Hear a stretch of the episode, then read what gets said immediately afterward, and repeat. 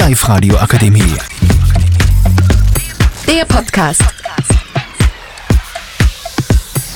Hallo liebe Zuhörer und Zuhörerinnen, ich bin Anes und ich sitze hier neben Ryan, Luca, Ivano und Kian äh, im Studio von Live Radio. Wir erzählen euch heute die beste Startelf äh, der Fußballgeschichte vor. Wir fangen mit dem Torhüter an. Für mich der beste Torhüter ist Buffon, weil er die WM gewonnen hat und mit den äh, 45 Jahren, die er hat, noch extrem gut im Tor ist. Wie er die Bälle haltet, wie er sie äh, verteidigt. Ich finde das alles sehr, wie soll ich sagen, sehr speziell. Jetzt kommt Ryan mit seinem besten Torhüter.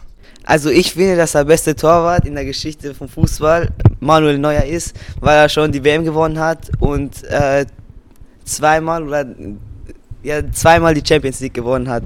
Er macht immer die krassesten Paraden und weiß immer, wie er stehen muss. Jetzt geht's weiter mit Luca und seinem besten Torhüter.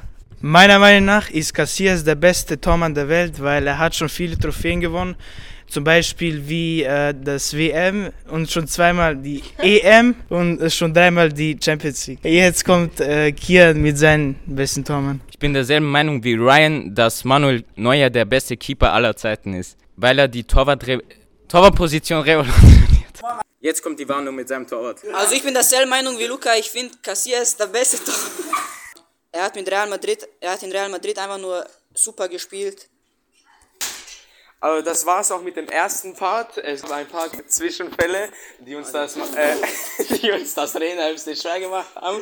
Aber ihr seht auf, auf, auf Live Radio, Entschuldigung, äh, seht ihr die nächsten zwei Parte.